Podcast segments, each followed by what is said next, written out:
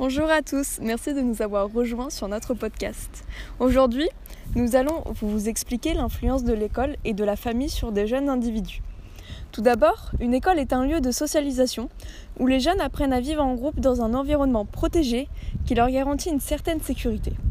L'école est également un lieu qui nous permet d'apprendre de nouvelles choses, acquérir du savoir et, connaître les normes de la société. Ce lieu permet à un élève d'apprendre à s'inclure dans un groupe, car une école crée des groupes de pairs. Un groupe de pairs est un ensemble de personnes présentant des éléments communs avec un individu, ça peut être l'âge, les fonctions, l'aspiration, et susceptible d'influencer celui-ci. Les enfants, en tant qu'acteurs, s'approprient les espaces pour créer des territoires dans lesquels le groupe social met en place des normes stables et des processus de socialisation variables en fonction de l'intervention plus ou moins directe des adultes et de l'espace disponible. Le processus de socialisation est propre à l'école. Cet environnement permet donc aux enfants de se socialiser dès le plus jeune âge et de découvrir les rapports avec les autres, d'acquérir des connaissances autres que scolaires si on parle du groupe de pairs, des savoirs, d'apprendre les manières d'être ou d'agir. Les professeurs apprennent à leurs élèves de respecter tout individu, d'apprendre à vivre en communauté. Par exemple, au XVIIIe siècle, les enfants étaient perçus comme des êtres influençables qu'il faut éduquer. À cette époque, la socialisation était basée sur la relation pédagogique entre maître et élève. Tout comme l'école, la famille est un processus de socialisation qui s'appelle instance de socialisation. Ces instances peuvent influencer un jeune individu sur une idée.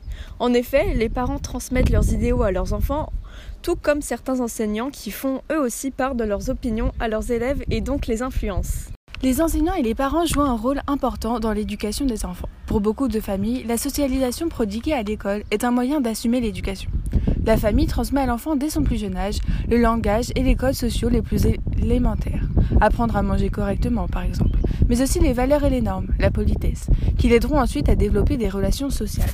Les parents vont chercher à inculquer à leurs enfants les bonnes manières de parler, même si eux-mêmes ils ne contrôlent pas toujours leur propre langage qui pousse ces enfants à répéter les mots entendus. Les familles jouent donc un rôle essentiel dans la socialisation d'un enfant. La socialisation représente le processus dans lequel un enfant apprend et intériorise les normes et les valeurs de la vie en société. Les enfants sont très influencés par leurs parents selon leur métier. Par exemple, dans les classes préparatoires, seulement 13% des élèves sont des enfants d'ouvriers, mais aussi par leur orientation sexuelle, religieuse, politique. Par exemple, seulement 5% des personnes changent de camp politique par rapport à leurs parents. La famille est plus ou moins contrôleuse en matière de fréquentation et de sortie. Ils peuvent exercer un rôle de filtre par rapport aux médias et à diverses instances culturelles extra-partiales. Pourtant, les parents ne peuvent pas tout gérer, en l'occurrence dans les cours de récréation. En effet, lorsque les enfants se retrouvent tous ensemble sans adultes, le harcèlement peut prendre place. Par exemple, des enfants peuvent prendre exemple sur leurs parents en reprenant leurs idées qui peuvent être déplacées et ainsi causer du harcèlement. Le harcèlement peut prendre la forme de violences répétées, qui peuvent être verbales, psychologiques ou bien physiques. On retrouve cet harcèlement à travers le chantage, les menaces, les intimidations. Durant les récréations, les élèves trouvent un élève qui ne peut pas se défendre ou qu'ils considèrent différent, que ce soit physiquement par sa ou par sa personnalité, ses centres d'intérêt, son milieu social ou tout simplement son style vestimentaire, et ainsi pour profiter de le harceler.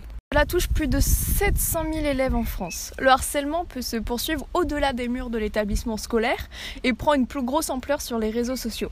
Malheureusement, ce fait est généralement banalisé par les parents et cela introduit la notion de domination aux harceleurs.